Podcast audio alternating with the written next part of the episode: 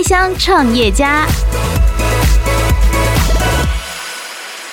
对我来说的话，创业它就像一场旅行。未来它可能是一个你可能规划好的，但是它并不会照着你的规划走。嗯。那当你面对到这些挫折问题的时候，你怎么样在当下马上可以迎刃而解，或者是说把这个伤害降到最低？这个是在创业的过程中怎么样去调试自己，然后即使面对诶面对到了困难，一样能够毅然决然的往你的目标前前进，或者是做调整。是是是。是你好，我是 Orange 的创办人许硕展。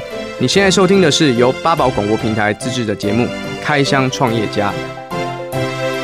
欢迎收听八宝广播平台自制的节目《开箱创业家》。你好，我是阿哲。你是不是一位喜欢户外活动的人呢？不管是登山、露营，还是潜水、冲浪，其实，在台湾哦，真的有非常多喜欢户外运动的爱好者哦。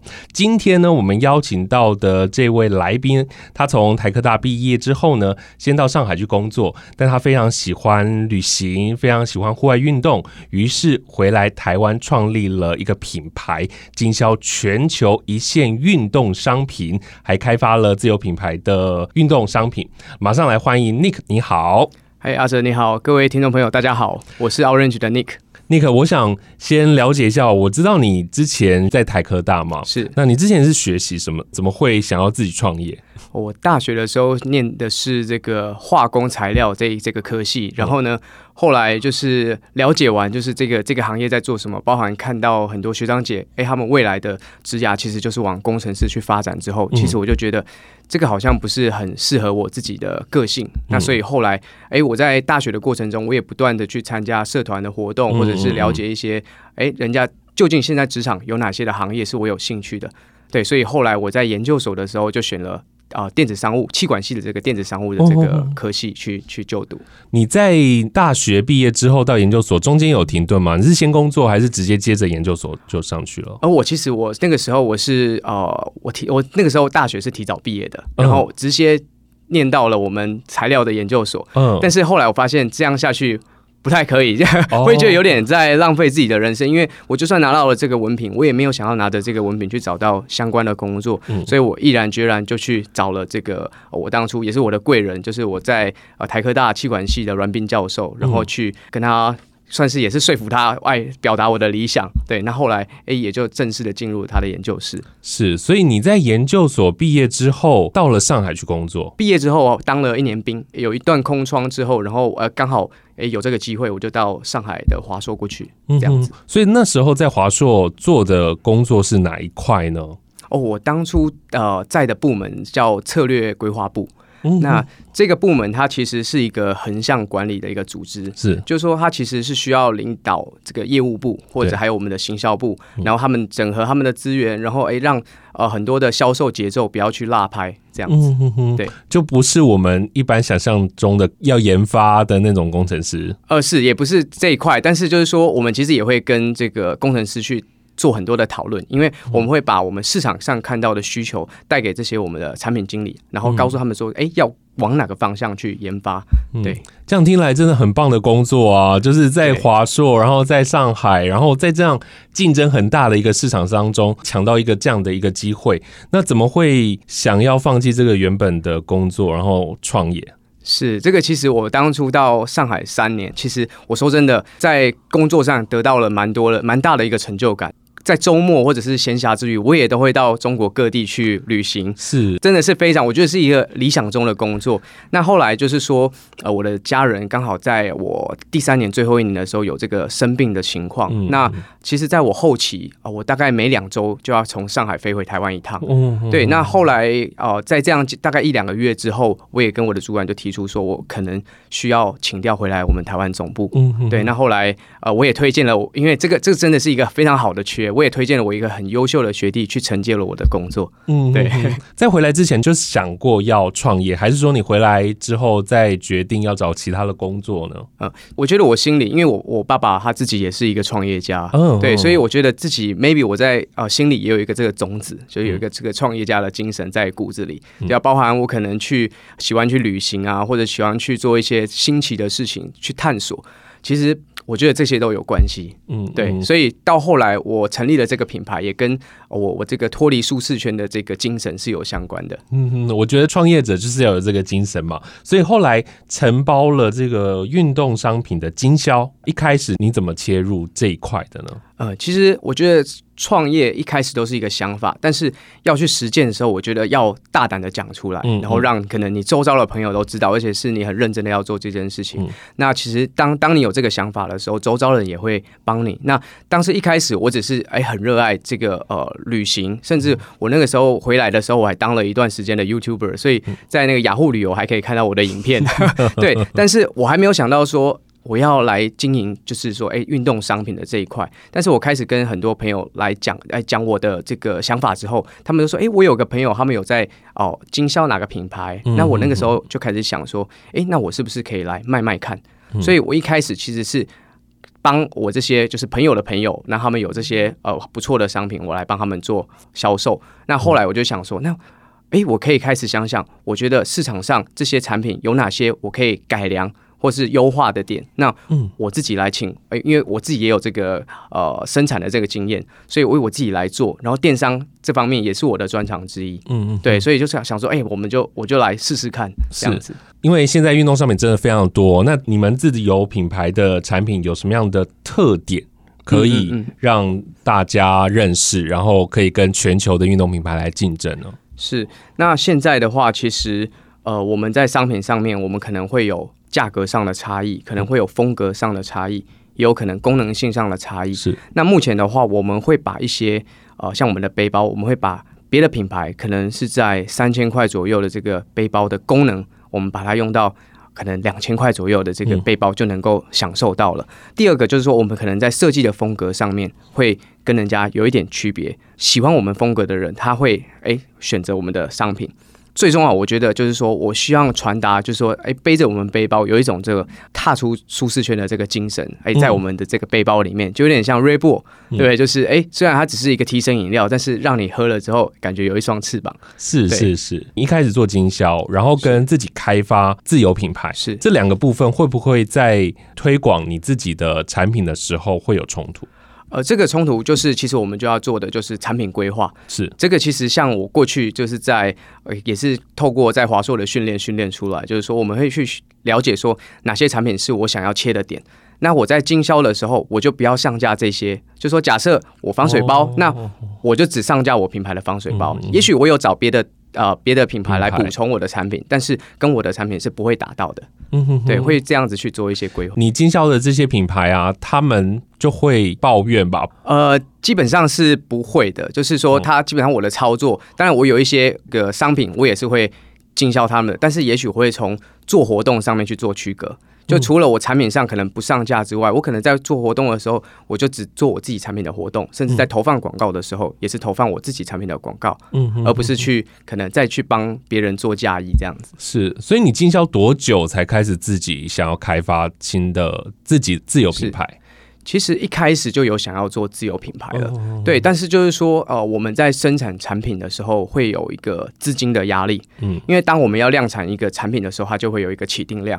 那有起定量的时候，比如说假设是一个呃防水包，我们自己的产品，假设是五百五百个这个起定量，那假设一个的单价成本可能是哦三百块，那一开始的投入就是十五万。嗯，所以这十五万是你投入之后，它就变成库存，没有办法变成你现金流的流动。对对，所以在生产产品上面，像我们的雨衣是更可观的。嗯，对，我们雨衣，我们一件的雨衣成本，因为我们是做高级的登山雨衣，接近 Gore-Tex 的等级，嗯，基本上可能一件都要到一千五。哇，那一次它的我们一次要做一千件，所以就是一百五十万。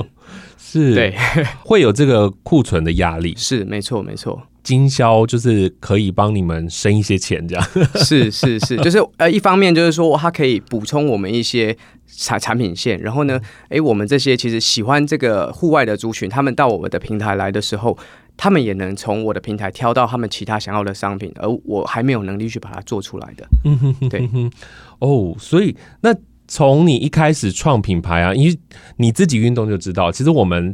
在买运动商品的时候，其实大家都会先认比较呃前面几个品牌嘛。是，那你怎么去推自己的这个品牌呢？所以这个点其实也是，就是我们会先挑对于这一个商品品相在市场上还没有这么直接联想性的商品来经营。所以当初我们一开始就是做防水包跟登山雨衣。嗯，对。今天比如说我讲 Gore-Tex 外套，可能你会想到 North Face 哥伦比亚，但是我今天讲防水包。你可能想不到一个品牌，是，或者说我跟你讲登山雨衣，你可能雨衣你可能会想到达新牌，但是诶，你讲登山雨衣的时候，我突然想不到有一个牌子，所以这个就是市场上的空缺，那也是其实我们可以去发力的点，对。是。也就是这样子，其实我在准备的时候就发现，其实你们很有些产品雨衣，然后防水背包，这必须要有一些专业的技术嘛。是对，一定是你们团队上有一些防水的技术在上面，你们才敢从这个地方下手，对不对？没错，因为其实这个防水的这个上面，它本身就有一个小小的技术门槛在。嗯，那加上我们有合作的工厂跟厂商，那我们决定就是，哎，到我们就决定从防水这个点当做，哎。就是我们的消费者记忆我们这个品牌的最大的一个特点。嗯哼，原来是这样。八宝 B A A B A O 免费提供制作人各式服务，现在就成为八宝制作人，打造个人品牌。因为像去年到现在，其实疫情都还是持续的嘛。没错。对于电商来讲，对你们的业绩来讲是会提升的。是。可是相对的，这些在国外所制作的东西啊，是。就会增加你们的这个运送的成本，对不对？呃，运送成本在其实它这个是波段性的，就是说前阵子确实它的呃这个运费涨价啊，海运费不管是空海运、空运都有涨价的这个部分，但这个部分其实就是我们必须要去自己吸收的，因为其实不管是海运费或者是空运费，还有包含其实像近期原材料费都涨得很凶，所以像近期的话可能。其实，在很多财经频道都在预估未来可能五个月到六个月之后会有一波这个通膨的效应，所以其实我们最近也在为为这个呃这个事情苦恼。那究竟会不会发生？就是还是要看市场整个的变化。你要一直在关注这个市场的讯息，对不对？是的，是的。你们现在一直持续都是以电商的形式在经营吗？有没有想过要自己开直营店？这个部分的话，其实我们也也有很多的这个，因为始终我们会觉得说，呃，触摸到产品，或者是去呃现场去这个在这个店里面的这个氛围的这种温度是哦、呃，我们在电商上无法取代的。对啊，所以。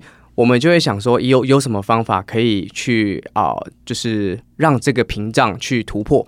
第一种方法就是说，我们在客服上面，就是从线上的客服尽最大力的去，包含把实体实体照啊，或者是一些呃专业的回答哦，尺寸去给一些专业的建议，让消费者就是说不要这么啊、就是说在在这个新房上面可以去突破，就是说这种不信任感。但是呃，另外一方面就是说，我们第二个。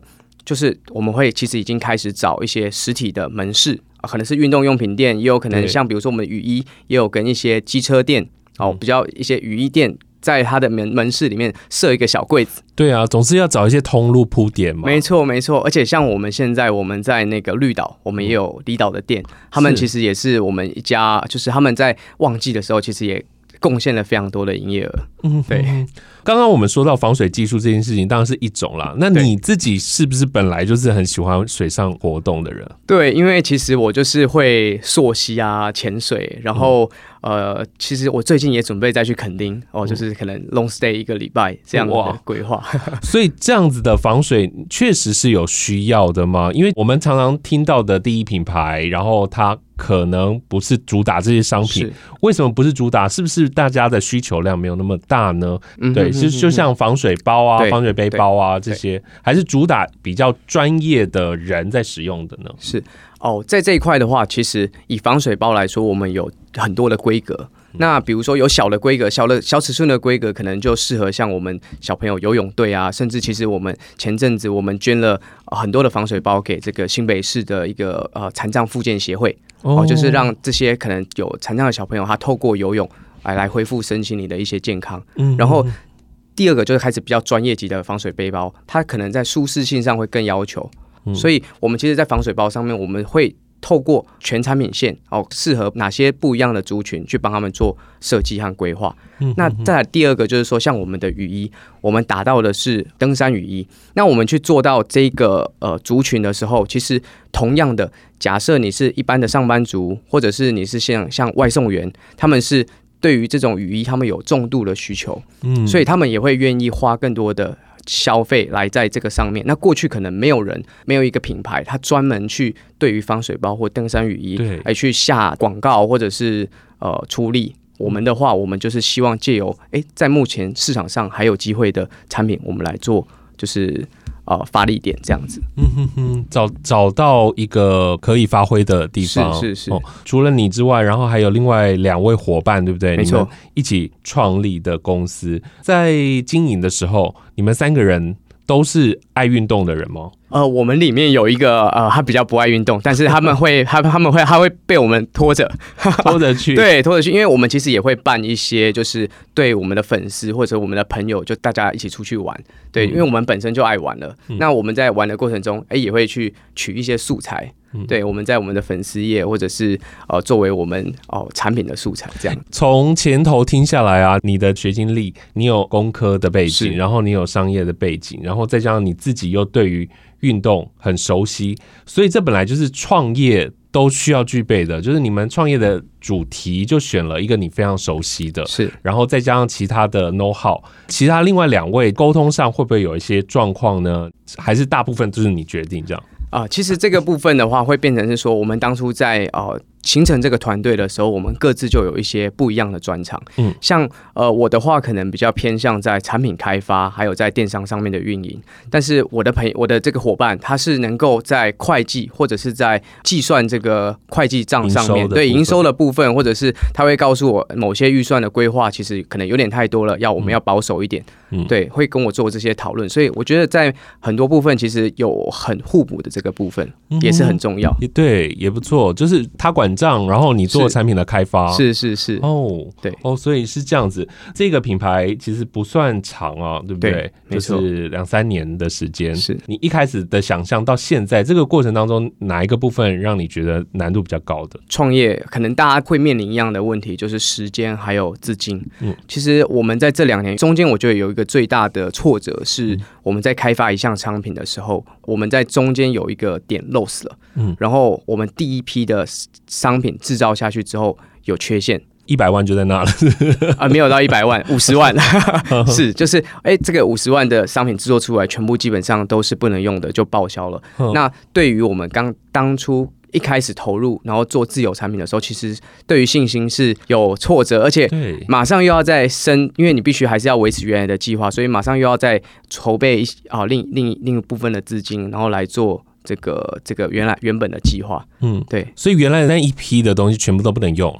应该说，它里面它的不良率非常的高，我们当然是一件一件去挑出来。哦、对于品牌来说，这一种就是有不良率的商品，绝对是不可以抱着侥幸的心态。对啊，对啊，因为这个商品一旦上市之后，它就会透过很多评价机制，或者是在网络的时代，大家都可以投，它大家都是自媒体，可以一瞬间就把你的品牌给毁了。那是是，是，所以我们在一开始我们就决定把这个部分去放弃掉。对，钱呢就要赶快找出来啊！对，我们就赶快找出来，然后刚好当下就是我们在哦台北市政府的计划也得到了这个奖励的补助，所以那个时候我说，哎，当初我们哦真的是救命的钱，真的是救命的钱。对对对对，在二零二零年初吗？呃，二零一九年底，然后到二零二有跨到二零二零这样子，哦，拿到钱了之后，对，那接下来就碰到了疫情呢。呃，其实疫情的话，对我们目前的话影响不大，因为我们当时呢，去年的时候，其实在五月之前，就是大家都关在家里，对。但是我们的业绩从五月之后，大家国旅大爆发，然后、嗯、呃，大家都开始憋不住了，去登山、去潜水，然后或者去从事各式各样的户外活动，我们的那个营业额就。整个这样就是有个对飙上去一个很陡坡，就这样上去。我们去年其实就有想说，哎，要不要做亚马逊？对，结果疫情的关系，去年亚马逊它的哦，它的呃很多是 working from home 的关系，所以它的有一个 FBA 机制，就是说我们把我们货放到亚马逊的仓，他会帮我们做这个发货的动作，停了一段时间。嗯。那个时候的这个美金的汇率也比较高，我们其实觉得有些有时候在努力的过程中，有些是冥冥注定好，然后再帮助你。那我们刚好到今年，我们才在亚马逊开幕，然后这个时候很多其实像呃美金的汇率啊，其实也是比较低。那我们其实会因应现在的情况来做一些我们进军亚马逊的调整。只要新创，好像在这一次的疫情当中，能闪的都闪掉了。对，没错。其实这一次的这次的疫情，很多是大企业可能会比较受到波波及，但是对我们中小的公司来说，我们的这这个运作啊，调整的这个步伐的效率会比较快。那假设，嗯、当然假设你没有调整过来，你 maybe 你会在这一次的这个疫情中受到影响。但是我们的优势就是，哎，我们小公司，所以。在调整政策或者是我们的方向上面，是可以很快的去做调整的。嗯哼哼哼。八宝 B A A B A O 网络广播随心播放，跟随你的步调，推荐专属 Podcast 节目，开始享受声音新世界。其实我一开始就有问 Nick 说，嗯，哎，你们这个品牌是主打台湾的呢，还是国外的？对不对？当然前面一定是先把台湾做起来，然后在今年你们要在亚马逊。未来有什么样的一个目标呢？因为其实，在国外卖东西跟在台湾卖东西很不一样的。对，它其实从素材上面就会挑了，就比如说，呃，从这个拍照的 model，那你到国外，你当然是要找欧美的这个 model 来拍，你就不会说，哎，找个黄种人，就我们亚洲面面孔过去，因为现在加上这个疫情的关系，我们亚洲面孔在当地，它可能不是这么的友善。嗯，对，所以还是要做一些在地化的行销。去做这部分的规划。那其实亚马逊它是一个全球性的平台，它除了在北美当地之外，它有啊像日本或者是像韩国这些地方都都，或是我们讲的澳洲、纽西兰，其实他们都是能够去达到的。所以我们希望说，在哦亚马逊上作为我们跨出国际的第一个点。嗯哼哼哼哼，这个部分也是你全盘自己做。呃，这个部分其实我们现在是往这个地方规划，因为其实去年的部分，我们最重要的一个点就是说，我们要把很多的事情自动化。嗯、其实我们目前在台湾的部分，在电商不管是出货、进货这方面，其实都已经有一套系统。对，那这方面已经我们啊、呃，在我们目前两个人来说，就是我和我另外一个 partner 来说，已经不会占到我们太多的心力。嗯，所以因此我们也才会。哎，在这个时间点选择开始往亚亚马逊去进攻，是是是是是。我想在最后想要请教 Nick，因为你自己本身有工作三年的经验，然后呢，后来自己创业，这样子三年的创业经验啊，你给一些想要创业的人一些想法好不好？我觉得说就是在这一块，第一要创业的话，心态要蛮健康的，然后。呃，心脏也要强一点点，然后可以承担一点风险。你的这个内心是可以去克服这一切，而且要保持乐观。嗯、那其实我觉得对我来说的话，创业它就像一场旅行。嗯、对，那在这个旅行，它其实是未来，它可能是一个你可能规划好的，但是它并不会照着你的规划走。嗯、那当你面对到这些挫折问题的时候，你怎么样在当下，诶，马上可以迎刃而解，或者是说把这个伤害降到最低？嗯，对，那我会觉得说，呃，这个是在创业的过程中，怎么样去调试自己，然后一样，即使面对诶面对到了困难，一样能够毅然决然的往你的目标前前进，或者是做调整。是是是，是，你这么爱户外的运动啊，你创业之后，你多久才去运动一次？才出去玩一次？哦，我现在其实是这样，我平常现在就是会健身房，嗯，对，那上健身房就是保持自己的体态，然后大概现在有时候其实。确实，一忙碌下来，有时候一个月都没有体验任何户外活动。但是只要有朋友一找，哎，其实我们都会想尽办法，就是要去参与，这样子，心都不在工作上。其实，今天听你创这个品牌，真的蛮顺利的，一路下来哦，就亏那五十万啊。呃，最对最亏就是那五十万，就是那个对那个作者，其实中间应该是就没有碰到什么样，全部都在你的计划当中。现在目前的话，其实我觉得我们的商品最大的面临的呃问题就是说没有超过别人很多，嗯、所以我们其实在今年我们最大的一个呃最大的一个突破就是我们要研发新的材料。那刚好也是，哎、欸，我也找了过去的一些哦学长姐，他们已经在材料的这个这一块已经比较呃比较资深了。那我我们去找到一些啊、呃、回收性的材料，嗯，对。那我们希望说在我们的商品未来是可以有友善我们的大自然的这一块的商品去做一个区隔化，包含到世界，我们要到亚马逊去的时候，其实大家都是世界上的精英，会在会在亚马逊上的，大家的技术不会差到哪里去。但是我们在台湾，我们有什么优势？我觉得像比如说台湾，我们的回收做得很好，嗯嗯，所以我们的保特瓶沙、咖啡沙这些材料其实都是可以运用的材质，虽然它比较昂贵，对对，但是我觉得。哦、呃，这部分是可以靠 marketing，就是说你怎么样去行销，或者是传达概念，或者是去找到愿意为环保多花一些钱的这一群人。嗯嗯嗯，对。那还有包含，其实我们最近接触到很有趣的一块材料。嗯、那它这块材料是呃，他们去回收破这个我们渔船出去的破渔网。嗯，对，因为其实过去的渔网啊破了，其实这些船家怎么样，都是把它。丢到大海里，它可能在远洋，它就直接直接沉下去，对，沉下去。那其实对我们的海洋的这个呃环境都是破坏的。对对，那现在就有一个啊、呃、组织，他们就是在专门用人工在回收这些破旧渔网。但是我觉得，也许未来会有一个比较呃更科技化或制度化的方式去回收这个东西，maybe 可以换很多钱。嗯、对，但是现在目前来说，还是用人工在进行。那他们去拿到这些破破渔网之后，再重新把它加工成，哎，我们。可以做成成品的一些原料。哇塞！我觉得当然就是现，我觉得现在很多的创业都有想到这一块啦，就是希望地球永续嘛，是是，那希望能够尽一份社会责任。没错，没错。年轻人创业来讲，这是非常重要的一件事情。我们就希望说，其实因为我们也得到很多社会给我们的帮助。说真的。呃，很多包含现在我们在新创基地，包含去年台北市政府给我们的这个投资，其实也都是来自于社会。所以，假设我们有能力的时候，我们也希望，呃，这个尽我们能尽的能力，帮助这个社会一点。对，好哇。所以接下来就是会开发更多新的产品，没错，然后会在世界的各个角落都可以看到你们的产品。对，我们希望往这个方向去进行。以后出国就可以看到自己的产品背在别人身上。对，没错，因为像现在在台湾已经开始有。有就是开始有粉丝会帮我们拍照，然后传我们的粉丝页，而且他们只要私讯回来，我们就会再给他一百块的折价券。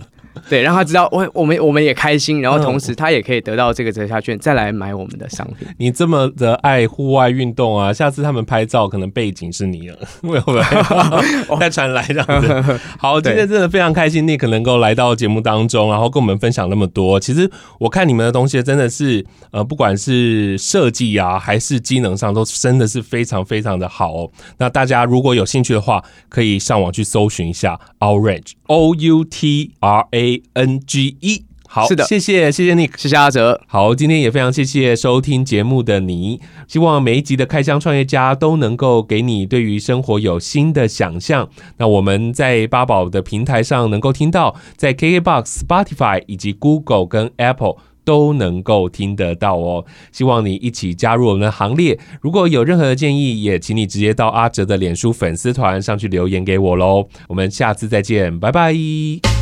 Test 首选平台八宝 B A A B A O，让你爆笑也让你感动，快到八宝发掘台湾最生动的声音。